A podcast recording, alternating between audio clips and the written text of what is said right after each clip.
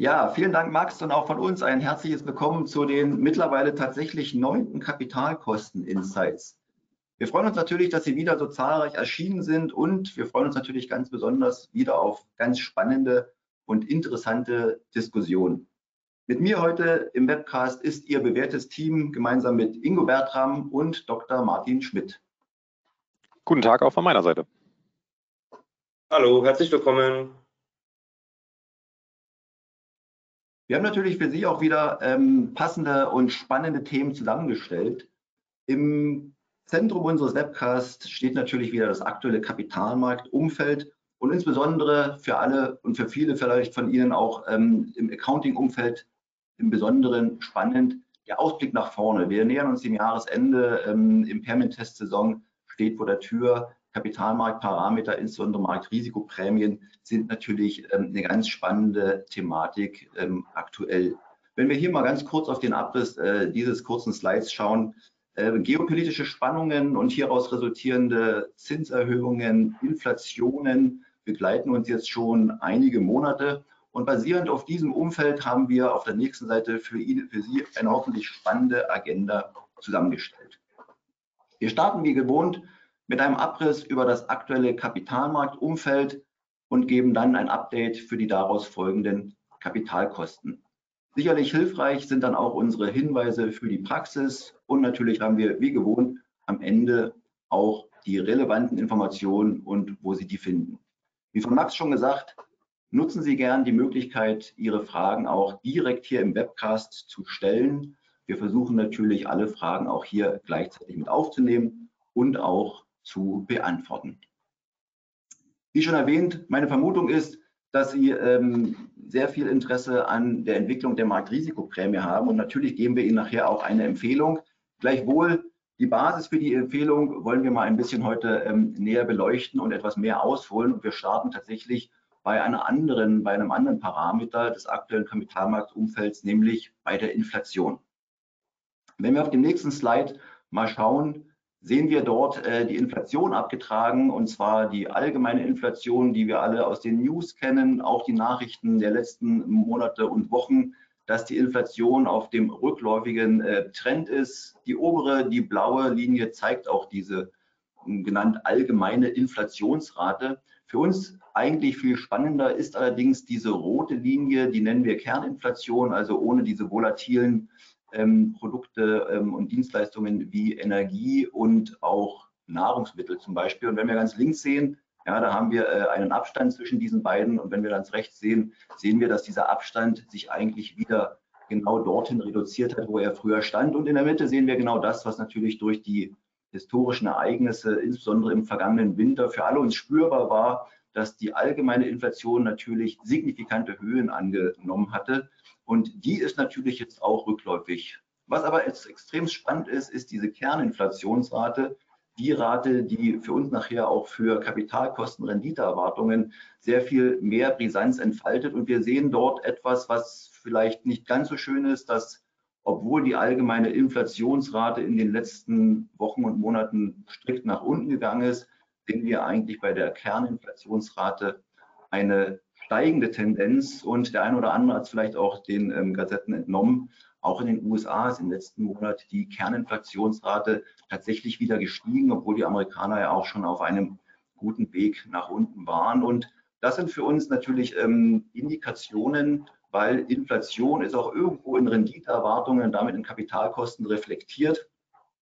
Und diese Ursachen der Inflation einerseits und wie sich das auf Kapitalkosten und Renditeerwartung andererseits dann auswirkt. Das wollen wir im ersten Schritt mit Ihnen beleuchten. Was sind nun die Ursachen eigentlich für steigende Kerninflationsraten? Das sehen wir auf dem nächsten Slide. Am Ende ist es und bleibt es immer natürlich die Geldmenge. Und wir haben links mal abgetragen die Geldmengenentwicklung im Euroraum und ähm, in den USA. Und wir sehen dort, dass wir natürlich ähm, von einem gemeinsamen Punkt starten schon die eine oder andere Volatilität ähm, drin haben, so in den ersten zwei Dritteln, bedingt durch unterschiedliche Krisen der letzten Jahre und die ähm, Unterstützung der Zentral- und Notenbanken, natürlich die Wirtschaft dadurch zu stützen, Geld in den Markt zu pumpen und dort für Entspannung zu sorgen. Was natürlich aber sehr spannend ist, ist, dass die dunkelblaue Linie der Euroraum offenbar signifikant höher liegt, also signifikant mehr Geld in den Markt gedrückt wurde als im amerikanischen Umfeld. Und wenn man nach rechts guckt, die Reaktion der Notenbanken, letztendlich die ähm, ausufernde Inflation, mit der natürlich ähm, sowohl die USA als auch Europa getroffen waren, dann auch zu bekämpfen, sieht man eine offenbar immer etwas forscher agierende FED, die ähm, schneller und vielleicht auch in höheren äh, Raten Leitzinsen erhöht. Aber wir sehen natürlich auch, dass die EZB zwischenzeitlich auch ihre Hausaufgaben gemacht hat und sich die Leitzinsniveaus äh, entsprechend angenähert haben. Wir hatten die Leitzinserhöhung vor kurzem der EZB, heute tagt die FED. Schauen wir mal, was die FED machen wird. Allerdings sieht man trotz dieser großen Unterschiede zwischen den Geldmengen in den Märkten, die natürlich dann letztendlich ursächlich ähm, für ähm, steigende Inflationsraten in den Märkten sind, haben wir trotzdem ein relativ ähnliches, sich annäherndes Leitzinsniveau. Ähm, das lassen wir jetzt mal so stehen, weil für uns natürlich erstmal im zweiten Schritt spannend, Leitzinsniveau ähm, der Notenbanken ist das eine. Wie wirkt sich das Ganze denn tatsächlich dann auf die Zinsen, auf die Zinsentwicklungen, Zinsstrukturkurven und auf die Kapitalmarktparameter auf? Und das erzählt uns der Martin. Jawohl, vielen Dank, Andreas. Ähm, ja, was haben wir hier einmal mitgebracht? Wir haben äh, die Basiszinsentwicklung für die großen äh, vier Währungsräume ja mal abgebildet. Wir haben äh, in der blauen Linie die Schweiz, äh, also die Entwicklung des Schweizer Basiszinssatzes äh, im Zeitablauf. Wir haben den Deutschen mit dabei, hier in lila abgetragen, Großbritannien in hellblau und dann lila die USA.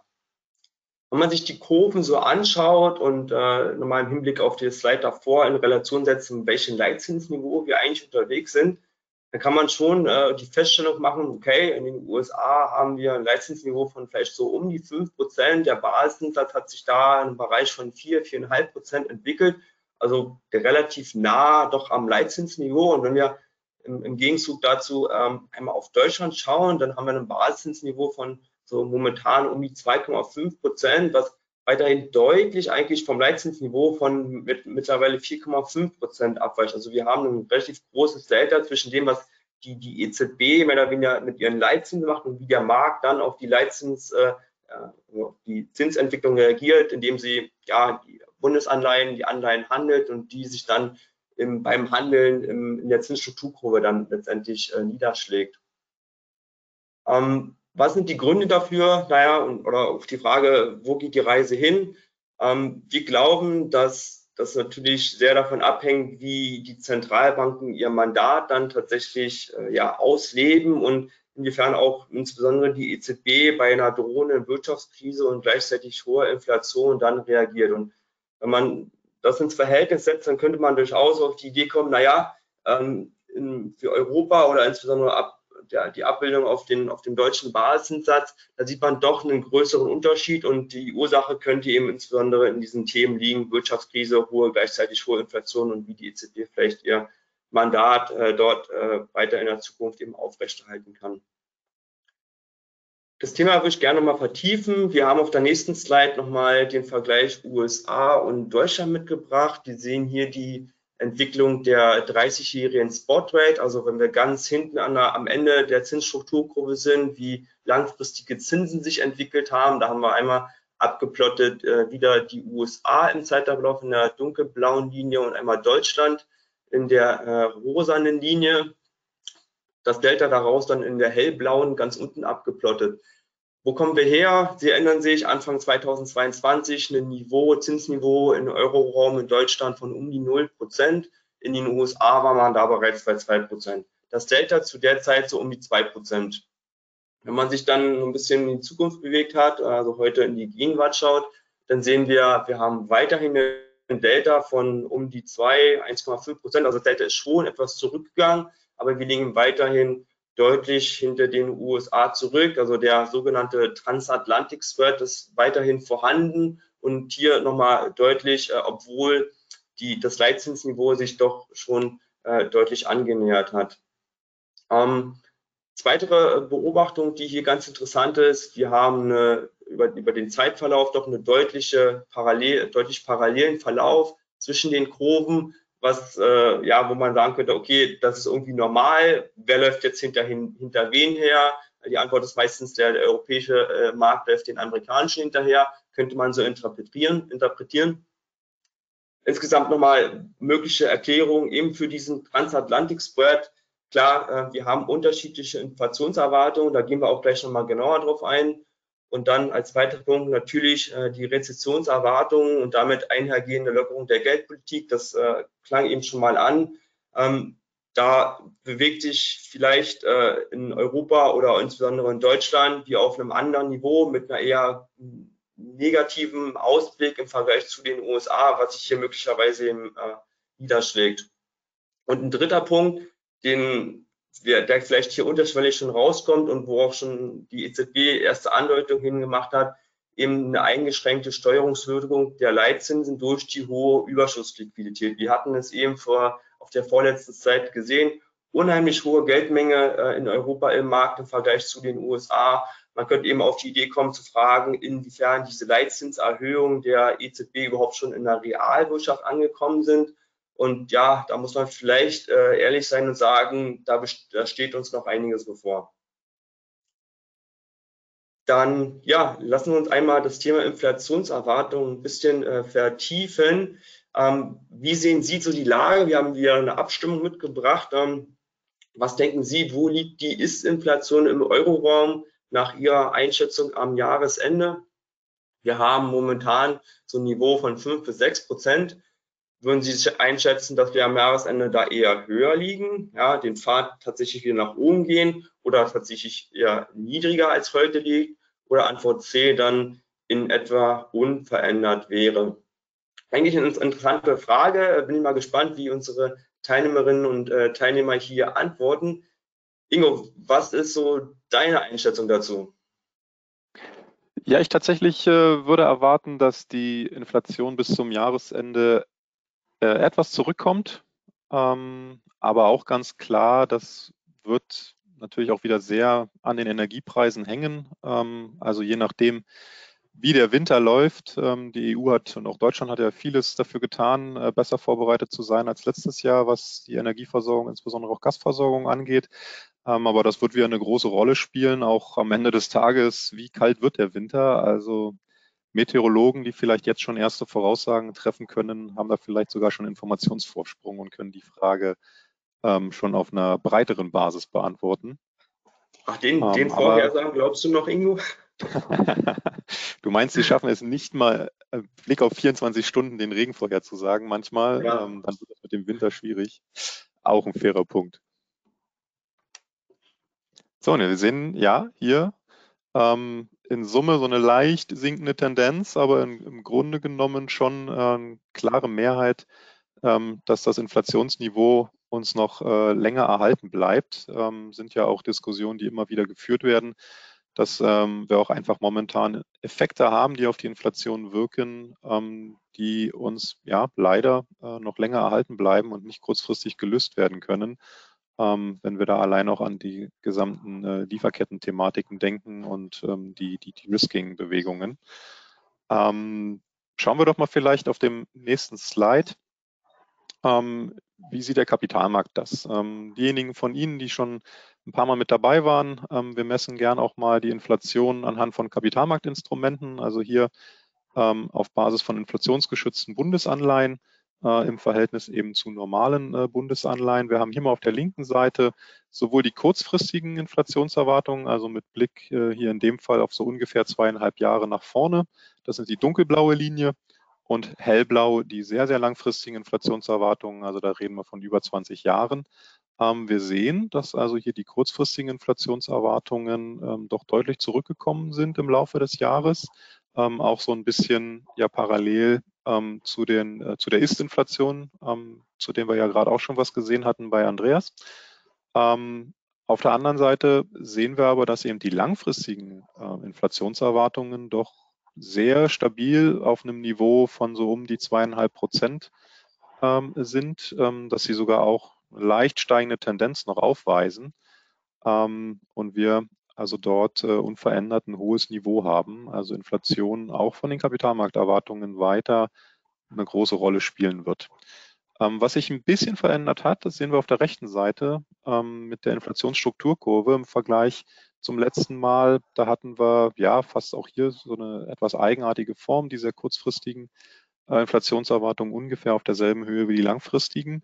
Wir sehen, das hat sich jetzt in eine etwas ähm, ja, normalere ähm, Strukturkurvenform verändert. Ähm, und zwar dadurch, dass das lange Ende insbesondere nach oben gekommen ist ähm, und das ganz kurze etwas abgesunken ist.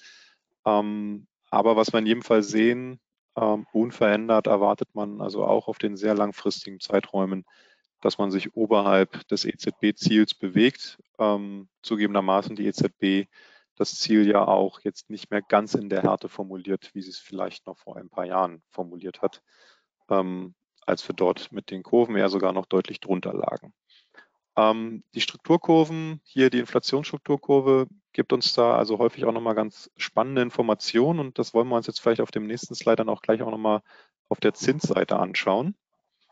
Ähm, was sehen wir hier? Hier haben wir einfach mal die Zinsstrukturkurven ähm, für Deutschland äh, zu verschiedenen Zeitpunkten abgetragen ähm, und sehen doch dort auch deutlich Veränderungen. Ja, wenn wir auf der linken Seite schauen, ähm, ganz oben die ja, lilafarbene Kurve, das ist jetzt die ganz ähm, frische Kurve von vorgestern, ähm, also auch nach der EZB-Entscheidung ähm, und davor eben der weitere Verlauf seit Jahresbeginn.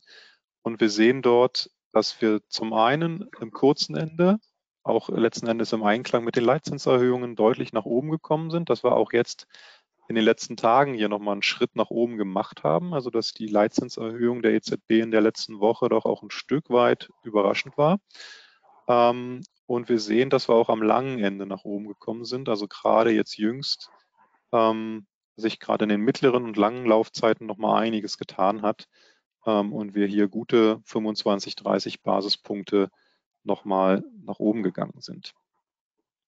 Wir sehen auch, dass die, ich sag mal, der Trend ähm, der zunehmenden Inversität jetzt in Strukturkurve nochmal stark zugenommen hat. Ja, also wir sehen in den blauen Linien ähm, von Anfang des Jahres schon eine gewisse Inversität, aber doch alles in allem noch relativ flach.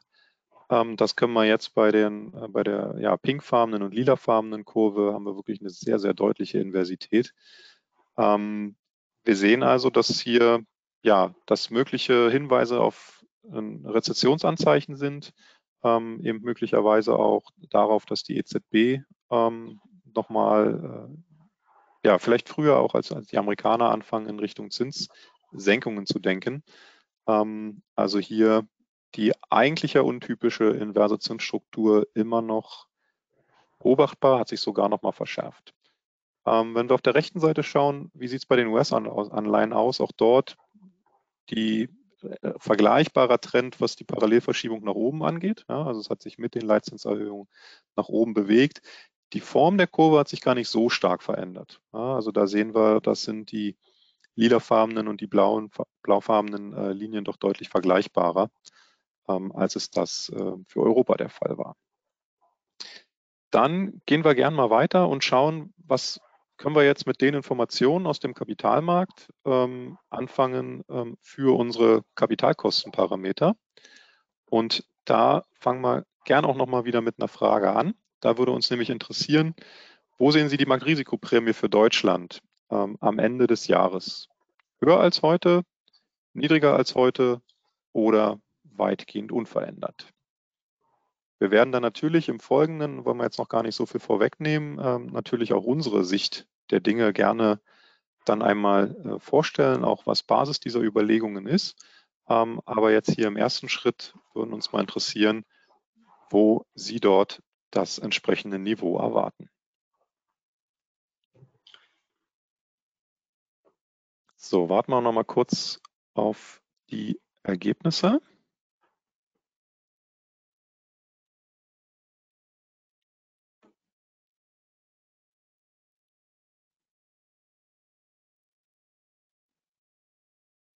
Ah ja, ein ja recht bunt verteiltes Bild. Ähm, ein gutes Drittel, oder nicht ganz ein Drittel vielmehr, ähm, erwartet sie etwas höher als heute. Ähm, ein Viertel niedriger als heute. Und ja, nicht ganz die Hälfte weitgehend unverändert. Ähm, das ist nochmal ein sehr spannendes Ergebnis, ähm, weil wir hier sehen, dass da offensichtlich doch sehr, sehr unterschiedliche Einschätzungen existieren. Martin, dann zeig uns doch mal, zu welchem Ergebnis unsere Analysen kommen. Ja, gerne. Interessant ist, weitgehend unverändert, ob da eher auch äh, Wunsch mit reinspielt oder äh, Hoffnung äh, oder doch die, tatsächlich die Erwartung ist. Ähm, ja, in der Tat, lassen wir uns mal auf die äh, Basis, Kapitalparameter, Kostenparameter schauen. Äh, diejenigen von Ihnen, die regelmäßig dabei sind, kennen diese Slide schon. Wir haben hier einmal abgebildet der linken Seite die blaue Linie, die Gesamtrendite im Zeitablauf dann den Basiszins in den lilanen Balken unten abgetragen und dann das Delta aus den beiden dann die implizite äh, Marktrisikoprämie in lila. Ja, wo kommen wir her? Ähm, wenn wir ins Jahr 2020, 2021 so schauen, dann sieht man, äh, die beiden Linien sind relativ parallel zueinander. Wir hatten konstante äh, Gesamtrenditen, wir hatten einen Basiszins von um die 0 Prozent und damit eben relativ konstante Marktrisikoprämie. Wenn wir dann ins Jahr 2022 reinschauen, dann, dann haben wir ähm, stark steigende äh, Gesamtrenditen beobachtet. Äh, das piekt dann im Zeitraum so Herbst 2022, begleitet von einem äh, starken Anstieg des Basiszinssatzes. Ja, die EZB wurde tätig, äh, die Märkte haben die Informationen aufgenommen. Das hat dazu äh, geführt, dass die Marktrisikoprämie zwar gestiegen ist, aber eben lange nicht äh, auf, äh, in dem Maße, denn ein Großteil der, äh, des Anstiegs in der Gesamtrendite wurde eben durch den Basiszinssatz dann ähm, ja, kompensiert, ähm, sodass die Marktrisikoprämie in den Zeitraum zwar schon stieg, aber eben gar nicht so deutlich. Wenn wir dann reinschauen, was ist im letzten Winter passiert, also der Zeitraum November 22 äh, bis äh, so in den in Frühjahr 23 hinein, dann konnte man durchaus äh, beobachten, dass die Gesamtrenditen wieder ähm, runtergingen. Wir hatten dann im April so ein Niveau von etwa 9 Prozent. Und das äh, bei gleichzeitig steigendem Basiszins bedeutet dann äh, ein deutliches Absinken der Marktrisikoprämie. Wir hatten dann im, im Frühjahr, Beginn Sommer so Werte von um die 6,5, äh, 6,75 Prozent. Dann die letzten Monate waren eigentlich äh, wieder geprägt äh, von einen deutlich äh, steigenden äh, Gesamtrenditen. Also wir bewegen uns momentan schon wieder das, auf das Niveau von um die 10 Prozent. Bei mehr oder weniger ja, leicht steigenden bis äh, konstanten Basiszinssatz führt es dazu, dass wir eben momentan wieder ja, von einer steigenden Marktrisikoprämie ausgehen. Jetzt hatte ich das Thema Inflation äh, schon erwähnt. Äh, die Kollegen sind auch schon darauf eingegangen führt uns dazu, dass wir auf der nächsten Slide mal genauer drauf schauen, ja, wie spielt eigentlich die Inflation bei der Ableitung der Kapitalkosten mit rein? Die Grafik links zeigt nochmal die Gesamtrendite, wie eben in der Grafik davor im Zeitablauf. Ja, die blaue Linie ist nur hier an der Stelle wiederholt. Jetzt haben wir die Grafik auch mal angereichert mit den Inflationserwartungen. Ähm, die sind hier einmal in der lilanen Linie abgebildet und aus der Kombination von nominaler Gesamtrendite in Verbindung mit der Inflationserwartung lässt sich sozusagen eine implizite reale Gesamtrendite ableiten und die wäre dann hier in der türkisen Linie abgetragen.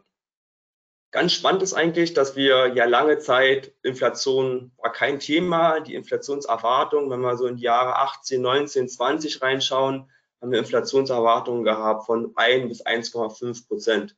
So, und dann mit aufkommender Inflation kann man beobachten, dass eben auch die Gesamtrendite, also die nominale Gesamtrendite dann eben deutlich nach oben ging. Ähm, auf Basis der realen Renditen, also die türkise Linie, hat man natürlich äh, nominale Gesamtrendite abzüglich der Inflation viel weniger Volatilität drin, denn mit Ansteigen der äh, Inflationserwartungen ergibt sich natürlich der Effekt, dass die, diese eben weit weniger volatil ist. Und äh, spannend ist eigentlich zu sehen, wie diese türkise Linie mehr oder weniger um einen historischen Durchschnitt äh, variiert. Und dieser historische Durchschnitt hier ist die reale Gesamtrendite, die über die letzten 60 Jahre hier mal gemessen wurde. Also wirklich sehr langer historischer Durchschnitt. Und wenn wir jetzt mal auf diesen Zeitraum von 18 bis 23 schauen, dann muss man schon sagen, ja, irgendwie scheint die, die implizite reale Gesamtrendite schon um diesen um diesen Korridor, um diesen Wert herum zu schwanken.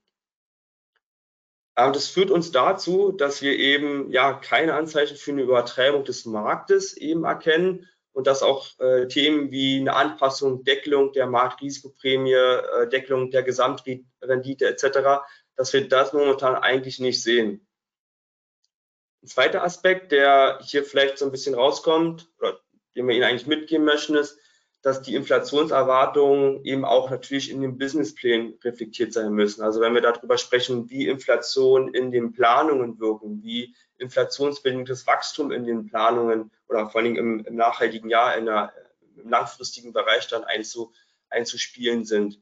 Denn die wirken natürlich bei einem gesteigerten Diskontierungssatz wiederum äh, kompensierend auf den äh, Unternehmenswert. Ja, ähm, das vielleicht äh, an der Stelle mal so zu den Grundüberlegungen, wie wir momentan die, die Daten sehen. Andreas. Warte, vielleicht, vielleicht an der Stelle nochmal ein ganz kurzer Cut, weil die Analysen, glaube ich, sind nochmal ähm, ganz wichtig, dass wir vielleicht nochmal zwei Punkte betonen und dann habe ich natürlich noch eine Frage. Ähm, der Martin hat ja gezeigt, diese obere blaue Linie jetzt im rechten Drittel, dass die ja quasi sehr stark anstieg, dann wieder runterkam, wieder hochkam. Und das in Kombination jetzt ähm, mit der grünen Linie und der Inflation. Ähm, da wollten wir nur vielleicht noch mal schärfen, die Überschrift sagt es ja auch, ähm, weil nachher sind ja Fragestellungen zur Marktrisikoprämie ähm, und wie wird sie abgeleitet, ja immer getrieben durch die Gesamtrenditen. Und die Entwicklung der Gesamtrendite sieht man ja so schön in der oberen blauen Linie. Und in unserer Interpretation kann man hier sehr schön sehen, dass wir, wo wir früher eigentlich nur aufs Risiko geguckt haben, weil Inflation quasi gar nicht existent war, äh, jetzt kombinierte Effekte haben und auch mal das eine oder das andere dominieren kann.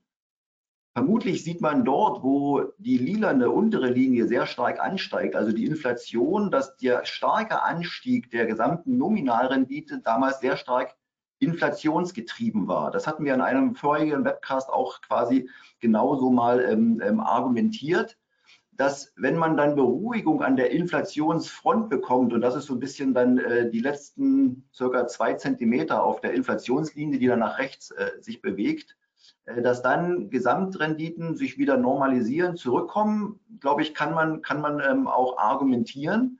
Und wenn man dann den Blick aber sieht auf die Realrendite, also die grüne, die dann im letzten Zentimeter quasi wieder nach oben kommt, kann man natürlich, und auch das ist beim Ingo ja schön rausgekommen, über die inversen Zinsstrukturkurven jetzt wieder verstärkt auf das Thema Risiken und Risikoaversion des Marktes äh, rekurrieren. Das heißt, wir gucken zukünftig auch bei der Frage, übertreibt der Markt nicht nur auf das Thema Risiko, was Martin ja quasi anhand der grünen Linie dargelegt hat. Eine reale Rendite liegt im Moment auf einem langfristigen Durchschnitt wenn wir also eine Marktübertreibung hätten, würde eine reale implizite Rendite signifikant über dem Durchschnitt liegen. Dann müsste man überlegen, ob die Märkte im Moment vielleicht zu nervös sind. Gleichzeitig schaut man aber auch auf die Inflation. Gibt es inflationäre Übertreibungen in der Nominalrendite? Und da sehen wir ja hinten den letzten zwei Zentimeter auf der untersten Inflationsentwicklungslinie da hat sich ein Niveau eingestellt, ein höheres Niveau als in der Historie. Und gut, vielleicht äh, wollen wir auch ganz kurz nochmal anreißen, dass natürlich wir uns auch da immer in langen Diskussionen austauschen. Ähm, der Martin ist ja unser Spezialist für die ganzen empirischen Kapitalmarktthemen. Ähm, und äh, während ich da vielleicht einen Trend rein interpretiere, denn wir könnten im Moment von Monat zu Monat sehen, dass die langfristigen am Kapitalmarkt gemessenen Inflationserwartungen immer so 0,1 Prozentpunkt von Monat zu Monat sich dort nach oben arbeiten. Das mutet im ersten Moment sehr wenig an. Bezogen auf ein zweiprozentiges Inflationsziel ist das relativ gesehen so wenig gar nicht. Aber es passt, glaube ich, auch zu ähm, Ihren ähm, Einschätzungen, die wir hier ja abgefragt haben, denn auch äh, aus Ihrer Einschätzung heraus bleibt uns ja offenbar das Thema Inflation noch etwas länger erhalten. Martin, magst du vielleicht auch aus deiner Sicht nochmal zu den empirischen Daten was sagen? Äh, Stichwort Messfehler ist natürlich auch eine denkbare Interpretation. Ich habe schon, schon darauf gewartet, dass es kommt. Äh, ich, ich sage ja immer, äh, die, die 0,1 Prozentpunkte, die wir da auf der Inflationserwartung hoch runtergehen, kann auch alles im Rahmen von Messfehler, Schätzungenauigkeiten sein. Aber das fischt man vielleicht an einer anderen Stelle nochmal zusammen aus. Ingo, wolltest du uns eigentlich noch mal ein bisschen äh, erzählen, in welche Richtung wir jetzt eigentlich gehen? Was ist unsere aktuelle Empfehlung und äh, wo, wo, gehen wir, wo gehen wir vielleicht zum Jahresende hin? Na klar, sehr gerne. Ähm, du hast es ja gerade beschrieben, Martin, was der, der Trend aktuell ist. Äh, und wenn wir jetzt hier auf das nächste Slide schauen, ähm, auf die Folie 17, ähm, ist es ja angeklungen, dass die Gesamtrendite eben momentan eher in einem steigenden Trend ist. Es ist ja auch gerade bei Andreas angeklungen, dass wir also auch hier im Verlaufe des Jahres doch auch eine, eine Veränderung der, der Risikoaversion beobachten können. Ja, also dass auch diese Veränderung der, der Gesamtrendite auch ähm, viel durch die dementsprechend im, im, im, Modell der impliziten Renditen auch durch die Börsenkurse getrieben war, währenddessen die Analystenschätzungen weitgehend stabil waren, ähm, da also Bewegung einfach auf der Risikoaversionsseite war. Ähm, momentan, wie gesagt, ein steigender Trend. Ähm, der Basiszins relativ stabil in den letzten Monaten, sodass wir ja so per Ende August mit einem Basiszins von 2,5 Prozent in unseren Bewertungen agieren und mit einer Marktrisikoprämie von 7,25 Prozent. Ähm, wenn wir jetzt zurückkommt auf deine Frage, Martin, was erwarten wir bis zum Jahresende? Na, wir erwarten zumindest mal, dass die Gesamtrendite ähm, vor dem Hintergrund eben der Inflationsthemen, über die wir gesprochen haben, aber eben auch der geopolitischen Risiken, ähm, die wir dort ganz klar sehen und ja auch schon häufig diskutiert haben, ähm, nicht signifikant fallen wird bis zum Jahresende. Ähm, Im Basiszins auf der anderen Seite erwarten wir ne, noch einen leichten Anstieg ähm, sodass wir also eine weitgehend stabile Marktrisikoprämie ähm, bis zum Jahresende sehen und äh, ja, uns insofern doch in die, in die kleine Mehrheit, die es zumindest gab, die die Marktrisikoprämie unverändert bis zum Jahresende sieht, äh, in unserer Umfrage mit einordnen ähm, und uns auch dort ähm, entsprechend mitsehen. So, jetzt haben wir eine ganze Menge ähm, auf die empirischen Daten geschaut. Wir haben ja auch äh, in den letzten Webcasts, wer dort schon mit dabei war, auch immer ja mal die theoretischen Aspekte auch ja mit diskutiert äh, rund um Gesamtrenditen und Marktrisikoprämien. Ähm, jetzt wollen wir noch mal schauen und ähm, Andreas, da hilf uns doch bitte, dass wir noch mal so ein bisschen schauen, was können wir damit in der Praxis, wenn es um die Bewertung geht, äh, anfangen und was gilt es da einfach zu beachten. Genau, den Ball nehme ich natürlich gern auf, obwohl ich quasi jetzt gerade ein bisschen zögere bei dem nächsten Slide. Denn wie wir gesehen haben, haben wir, wenn ich es richtig im Kopf habe, circa 75 Prozent ähm, unserer Zuhörerschaft, die teilweise sogar von steigenden, aber zumindest von stabilen Marktrisikoprämien letztendlich ausgehen. Das zeugt für mich von einem sehr sachkundigen Publikum, weil wir hören am Markt ähm, und auch bei Wettbewerbern natürlich auch ähm, einfachere Argumentationen, die so ein bisschen, wir haben es mal auf der linken Seite, Irrtum bis 2012, rechte Seite Irrtum ab 2023, da aber wohlweislich mit einem Fragezeichen versehen, ähm, genannt, weil die Diskussion über wohin entwickeln sich Marktrisikoprämien natürlich immer sehr eng verknüpft ist mit der Frage, wohin entwickelt sich der Basiszinssatz und wir in sehr vielen Diskussionen unisono gehört haben, na, nun muss doch endlich mal die Marktrisikoprämien Bandbreite die zum Beispiel der VP ähm, empfiehlt oder die Marktrisikoprämie, die man eben bei Impairment-Tests oder bei Bewertungen verwendet. Nun muss die doch endlich mal runtergehen. Schließlich steigt ja der Basiszinssatz. Und ähm, wir sind sehr dankbar, äh, dass quasi wir hier ein so eindeutiges Ergebnis mit 75 Prozent haben, was sich auch mit unserer Einschätzung letztendlich deckt. Denn wie wir sehen auf der linken Seite, ähm, vor der Staatsschuldenkrise, also vor der Zeit, wo das Basiszinssatzniveau ähm, ähm, in Europa und insbesondere in Deutschland ja signifikant in die Knie gegangen ist, hat man sehr stark ähm, auf rückwärtsgewandte ähm, Ansätze geschaut bei der Ableitung der Marktrisikoprämie, hatte halt langfristige Durchschnitte im Hinterkopf und daraus resultierte in unserer Warnung eine sehr stabile Marktrisikoprämieneinschätzung weil man eben auf langfristige Durchschnitte geguckt hat. Die Diskussion ist ja damals äh, dann sehr schnell entbrannt, ob denn mit geringerem Basiszinssatz und konstanter Marktrisikoprämie damit die Gesamtrenditen sich reduzieren. Und wir hatten ja Anfang ähm, 2012 diese Situation, dass die Börsenkurse von Monat zu Monat runtergegangen sind, der Basiszinssatz von Monat zu Monat fiel, damit die Rechenrenditen fielen und die Unternehmenswerte, die gerechnet wurden, im Vergleich zu den sinkenden Börsenkursen jeden Monat nach oben ging. Und das hat ja damals die Diskussion so ein bisschen angefeuert, was ist denn jetzt eigentlich konstant oder variabel? Zumindest äh, hatte sich seitdem ja durchgesetzt, dass man sagt, okay, die Gesamtrenditen sind jetzt äh, schon zumindest vor dem Hintergrund äh, eines damaligen Inflationsregimes relativ stabil beobachtbar. Und dass eben mit dem Basiszinssatz halt die Marktrisikoprämie beginnt, sich wieder als Delta zwischen Basiszinssatz und Gesamtrendite natürlich zu bewegen.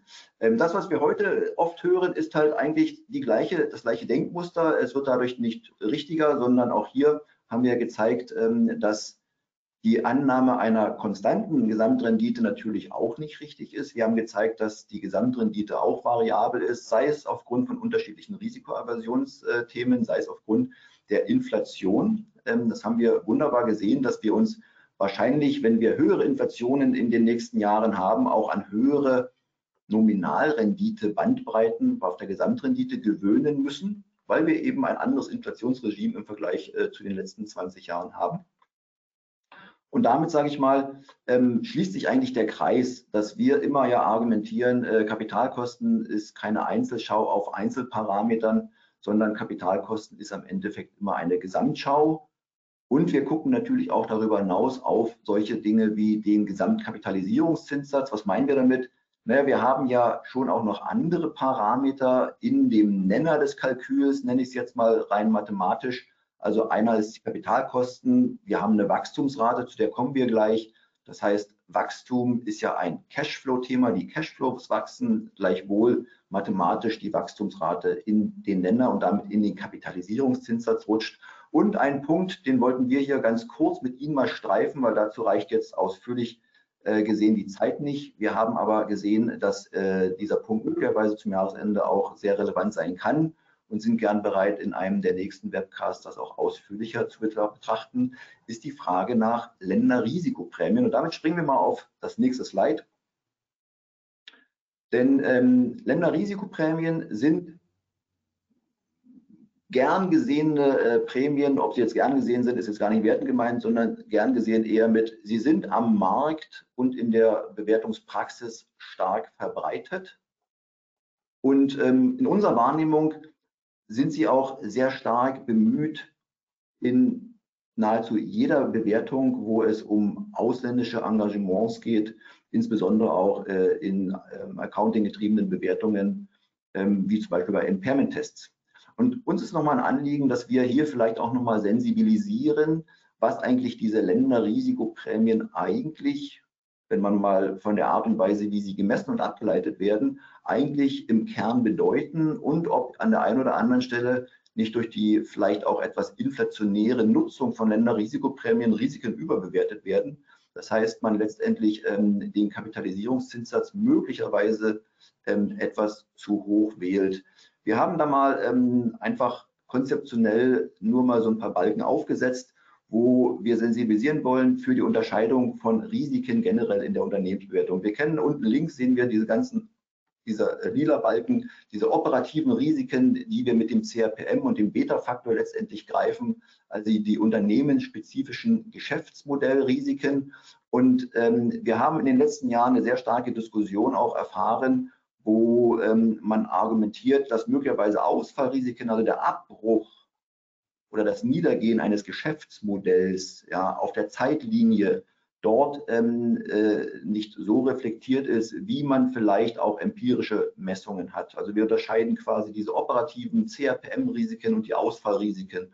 Und äh, warum unterscheiden wir das? Wenn wir auf die rechte Seite gucken, dann wird das sehr schnell klar, wie in der Realität Kapitalkosten abgeleitet werden. Da kommen wir von rechts unten natürlich über, wie kommen wir zum geschäftsmodellspezifischen Risiko. Da kommen wir natürlich über den Peer Group Ansatz. Und es ist auch einleuchtend, dass wenn wir ähm, Peer Groups auswählen, wenn wir zum Beispiel ein Unternehmen bewerten, was in verschiedenen Ländern tätig ist, dass wir natürlich auch bei der Peer Group Auswahl diese unterschiedliche regionale Länderaufstellung berücksichtigen sollten. Und warum ist das so? Na, weil natürlich quasi eine unterschiedliche Länderaufstellung für Unternehmen natürlich Einfluss auf die Volatilität der Cashflows, die aus diesem Unternehmen fließen, äh, letztendlich haben. Und es bleibt weiterhin dabei, bei der Peer Group Auswahl sollten wir nicht nur auf das gemeinsame Geschäftsmodell, auf das gleiche, ein ähnliches Geschäftsmodell gucken, sondern eben auch auf eine ähnliche Länderaufstellung. Und wenn wir eine Peer Group haben, die ähnlich landesmäßig aufgestellt ist wie unser zu bewertendes Unternehmen, dann sind zumindest die CRPM greifbaren operativen Risiken schon bereits in einem Beta-Faktor ähm, berücksichtigt. Das können also Risiken sein, weil bestimmte Produkte in anderen Ländern mehr oder weniger oder volatiler nachgefragt werden. Das können Korrelationseffekte zwischen Ländern letztendlich sein, ähm, wenn in dem einen Land äh, sich Regulatorik verändert und im anderen Land vielleicht nicht. Ähm, dann haben wir da möglicherweise kompensierende Effekte. Aber das sind alles Effekte, die auf die Volatilität des gesamten Cashflows ähm, einzahlen, die damit auf Börsenkurse einzahlen und die man auch deswegen im Beta-Faktor letztendlich messen kann. Wenn wir jetzt mal auch zu den Länderrisikoprämien gucken, wie sie heute ähm, abgeleitet werden, dann kennen wir quasi äh, das KPMG-Länderrisikomodell oder auch äh, ähnliche Vorgehensweisen äh, bei Demodoran. Ähm, es wird sehr stark rekurriert auf Länderrisiken, also Risiken des speziellen Landes und dort speziell Ausfallrisiken. Also wir messen zum Beispiel ähm, die Bonddifferenzen, ähm, Bond-Rendite-Differenzen ähm, zwischen ähm, äh, gleichen währungslaufenden Bonds. Und was misst man da eigentlich? Da misst man eigentlich die Ausfallwahrscheinlichkeit eines Staates. Und äh, jetzt muss man nur noch natürlich die Brücke schlagen, inwieweit diese Ausfallrisiken des Staates, eines speziellen Landes halt ähm, Ausstrahlungswirkungen auf Ausfallrisiken der Cashflow eines bestimmten Unternehmens ähm, ausstrahlen. Und wenn man da einen Link hinbekommt, kann man natürlich dann äh, überleiten von diesen Ausfallrisiken auf die unternehmensspezifischen Ausfallrisiken. Aber Sie sehen das allein aus der Messung heraus, dass wir eigentlich einen Staatsausfall messen, gleichwohl wir eine unternehmensspezifische Ausfallwahrscheinlichkeit suchen, ähm, dass das natürlich nicht eins zu eins unmittelbar überleitbar ist. Hier schließt sich auch der Kreis ähm, zum Beispiel zu den Verlautbarungen des FAUBs in Kombination mit dem Vorgehen mit ukrainischen und russischen Engagements. Denn das steckt genau dahinter, dass im Endeffekt im Zähler Szenarien gerechnet werden sollten, die sich eben unter anderem mit dem Ausfall des Cashflows oder mit einer Beeinflussung des Cashflows in unterschiedlichen Szenarien äh, bewegen. Und damit schließt sich natürlich auch der Kreis dass im Endeffekt diese Länderrisiken quasi auch im Zähler in den Planungen reflektiert werden sollten, wenn man wie zum Beispiel äh, jetzt mit ukrainischen oder russischen Engagements dort entsprechend ähm, äh, beschäftigt ist.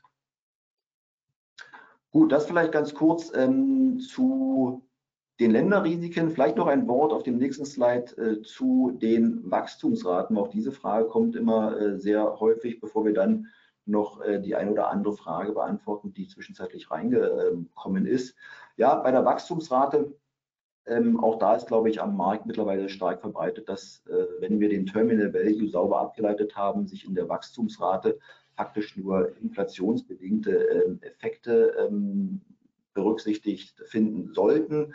Ähm, und auch hier ist natürlich klar, wir brauchen unternehmensspezifische inflationsbedingte Effekte. Und es liegt natürlich sehr nahe, ähm, empirische Messungen sind da nicht ganz so einfach, aber ähm, die Argumentation, dass wir in einem Hochinflationsumfeld oder zumindest einem Umfeld höherer Inflation, nächstes Mal lieber, weil wir haben zum Glück keine türkischen oder argentinischen Verhältnisse, aber dass einem Umfeld höherer Inflation äh, inflationsbedingte Wachstumsraten mit hoher Wahrscheinlichkeit höher sind. A, dass sie sektorspezifisch wahrscheinlich ähm, auseinanderlaufen, äh, weil wir die Inflation unterschiedlich treffend auf unterschiedlichen Sektoren haben. B, ähm, ist so, dass auch die Volatilität oder die Spreizung dieser Inflationsraten zwischen den Sektoren größer ist als vielleicht vor zehn Jahren, äh, das als C.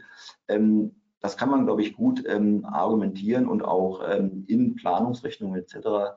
Ähm, auch nachvollziehen und auch sehen. Äh, es gibt zur Stunde noch keine sektorspezifischen, empirisch abgeleiteten ähm, Wachstumsraten inflationsbedingter Art. Ähm, wir sind gerade dabei, der eine oder andere kennt vielleicht auch unsere KPMG Valuation Data Source, ähm, wo wir Kapitalkosten, Länderrisikoprämien und viele weitere Parameter zur Verfügung stellen. Wir sind gerade dabei, tatsächlich sektorspezifische Wachstumsraten ähm, empirisch zu erheben und wenn wir die Daten dann qualitätsgesichert und ähm, sauber abgeleitet haben, dann wird das auch Einfluss in unsere KPMG Valuation Data Source finden.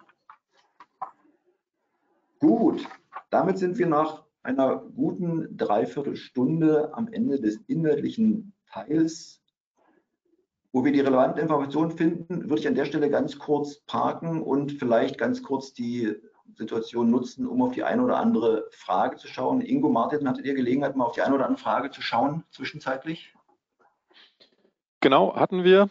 Ähm, Martin, vielleicht eine erste Frage für dich. Ähm, auf unserer Seite 7 ähm, die Analyse der Geldmenge. Welche Geldmenge haben wir da eigentlich betrachtet? Ja, ich will nicht sagen, hast mich auf den falschen Fuß erwischt, aber ich glaube, wir haben die Geldmenge M3 dort verwendet. Ähm, müsste ich nochmal genau reinschauen, aber die Berechnung besteht letztendlich daraus, dass wir die Geldmenge M3 im Verhältnis zum äh, GDP gesetzt haben. Genau, sehr gut. Dann kam noch eine Frage rein, woraus sich die starken Schwankungen der Gesamtmarktrenditen ergeben haben. Ähm, sind ja schon kurz darauf eingegangen, also dass gerade jetzt die Schwankungen in den letzten Monaten ähm, eben vor allem von der Risikoaversität getrieben waren. Also wenn wir auf das Modell der Messung schauen, auch da vielleicht nochmal für diejenigen, die zum ersten Mal dabei sind, ähm, wir schauen uns dort sogenannte implizite Renditen an. Das heißt, wir nutzen Informationen vom Kapitalmarkt, ähm, um eben die Risikoaversität des Kapitalmarkts zu messen. Dazu nehmen wir auf der einen Seite Börsenkurse der Unternehmen, auf der anderen Seite nehmen wir Analystenschätzungen über die zukünftige Entwicklung und drehen im Grunde genommen das Bewertungskalkül einmal um und können auf der Basis Renditen ableiten.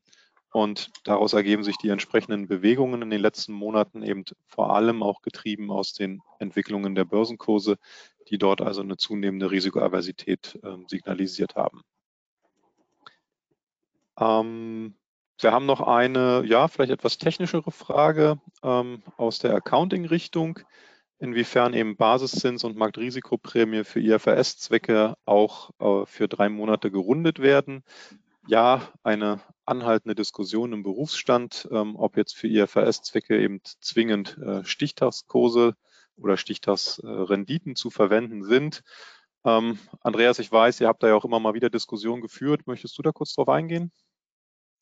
Ähm, ich kann da kurz darauf eingehen, obwohl quasi fairerweise die Frage jetzt in Richtung der drei Monats Rundung gar nicht äh, detailliert diskutiert wurde. Vielleicht so viel. Kapitalkosten sind ja in dem Sinne keine wirklichen Punktschätzungen. Wenn man mit empirischen Daten zu tun hat, dann ähm, bewegt man sich grundsätzlich ja immer in eher Datenbändern. Der eine oder andere kennt das vielleicht auch von unseren Vorgehensweisen dass wir natürlich für unsere eigenen Bewertungen eine Meinung zu den sachgerechten Kapitalkosten haben, aber A, durch empirische Fragestellungen, durch empirische Ableitungsmethodiken, auch durch konzeptionelle Methodiken sich natürlich immer eine gewisse Bandbreite von vertretbaren und sinnvollen Kapitalkosten ergibt, ähm, in der man sich halt bewegen sollte. Ähm, das löst jetzt quasi die Frage, ähm, ob das jetzt sachgerecht ist oder nicht, natürlich nicht auf, weil eine Drei-Monats-Rundung findet sich in IFRIS halt nicht. Gleichwohl, wenn man äh, mit Sinn und Verstand rangeht und akzeptiert, dass Kapitalkostenbandbreiten in hinreichender Enge akzeptabel sind, dann kann man natürlich auch eine solche Vorgehensweise ähm, natürlich akzeptieren, solange sie innerhalb der akzeptablen Bandbreite ist. Ja. Man muss ein bisschen vorsichtig sein. Äh, ich weiß, dass äh, der eine oder andere auch Regulator es immer ganz genau nachrechnen, ganz genau gerechnet haben will. Ja, das versuchen wir sicherlich auch als Bewerter und auch ähm, auf der Kundenseite wird das auch natürlich versucht, dort transparent darzustellen.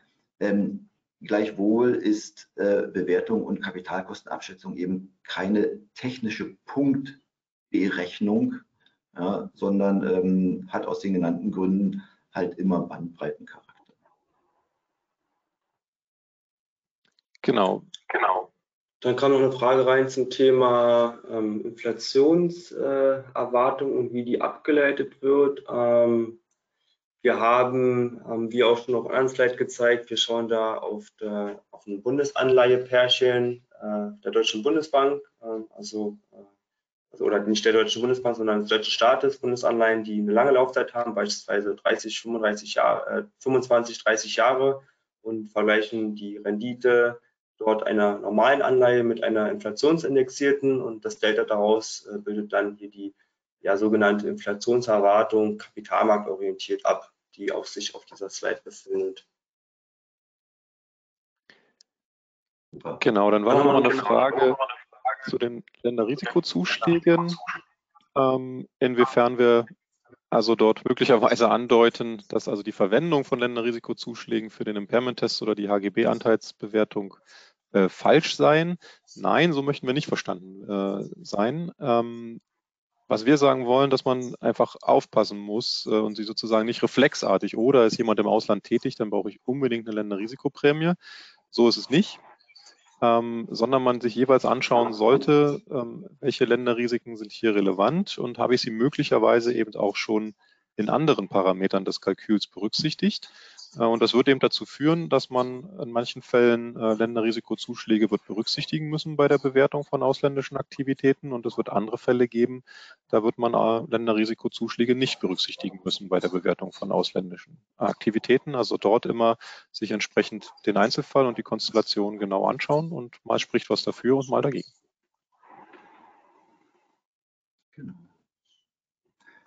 Vielleicht greife ich mir die eine Frage nochmal zur Wachstumsrate. Es wird da gerade referenziert ähm, auf einen BPG-Beitrag von ähm, ähm, Kollegen in anderen Big Four-Firmen. Ähm, ja, in diesem, in diesem Beitrag wird auch nochmal versucht, empirisch ähm, abzuleiten, ob bestimmte Relationen, die sich am Markt verfestigt haben, ähm, Stichwort, wie viel Prozent der allgemeinen Inflation kann ich auf meine Wachstumsrate ähm, letztendlich äh, referenzieren. Ähm, ich glaube, wir haben zum Ausdruck gebracht, dass die allgemeine äh, Inflationsrate jetzt keine Basis sein kann für eine unternehmensspezifische ähm, Inflations- und damit Wachstumsrate. Gleichwohl findet man immer wieder diese Überlegungen, empirisch dort etwas abzuleiten. Ich kenne den Beitrag, die Kollegen ähm, haben dort äh, tatsächlich auch Bereinigungen versucht, um das, was wir operatives Risiko nennen, also äh, Risiken, äh, sorry, operatives Wachstum nennen, also Wachstum, was daraus resultiert, dass wir thesaurieren, ähm, Kapazitätserweiterung machen etc. Ähm, und das führt natürlich auch zu Wachstum und das ist das, was man draußen auch messen kann. Ähm, diese ähm, äh, Ergebnisreihen halt, um diesen operativen Effekt zu bereinigen, um dann ein inflationswachsendes ähm, Ergebnis dort ähm, abzuleiten. insofern wenn die Frage ist, äh, wie wir dazu stehen, also wir haben unsere eigenen Überlegungen, ähm, wie wir unternehmensspezifische Inflationsraten und damit unternehmensspezifische Wachstumsraten empirisch ableiten ähm, möchten, werden da sicherlich auch in den nächsten Monaten dazu das eine oder andere ähm, veröffentlichen und tätig sein. Am Ende äh, kann man äh, nur, nur konstatieren, dass das Ergebnis, was die Kollegen dort dargelegt haben, zumindest beobachtungsseitig empirisch nicht aus der Welt zu sein scheint. Ja, insofern ja, kann man da sicherlich auch sich diesen Beitrag mal anschauen.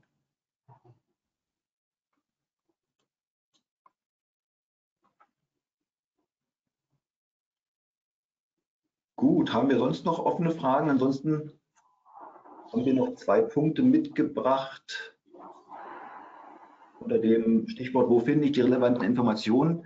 Äh, Sie haben ja gesehen, dass wir seit äh, wirklich Jahren über die neuen, ähm, über die neuen äh, Insights ähnliche und auch immer wieder neue Grafiken verwenden.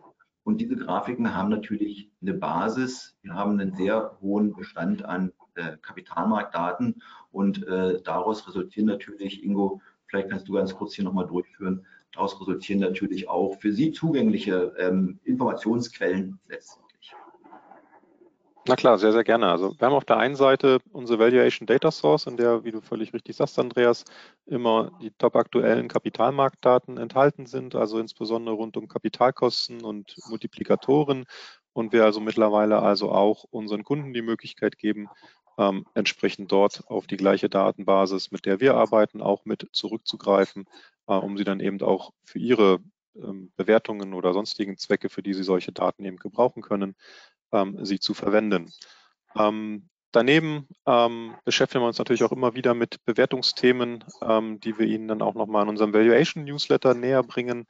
da ist die aktuelle Fassung, die aus dem Frühjahr diesen Jahres, die sich mit drei sehr spannenden Themen beschäftigt. Also einerseits die Frage von Wertbegriffen und Wertkonzepten. Das ist schon mal eine gute Vorausschau auf das, was vielleicht auch dann in Richtung des neuen IDWS 1 ähm, auf Sie wartet, ähm, für den das ähm, sehr relevante Themen sind.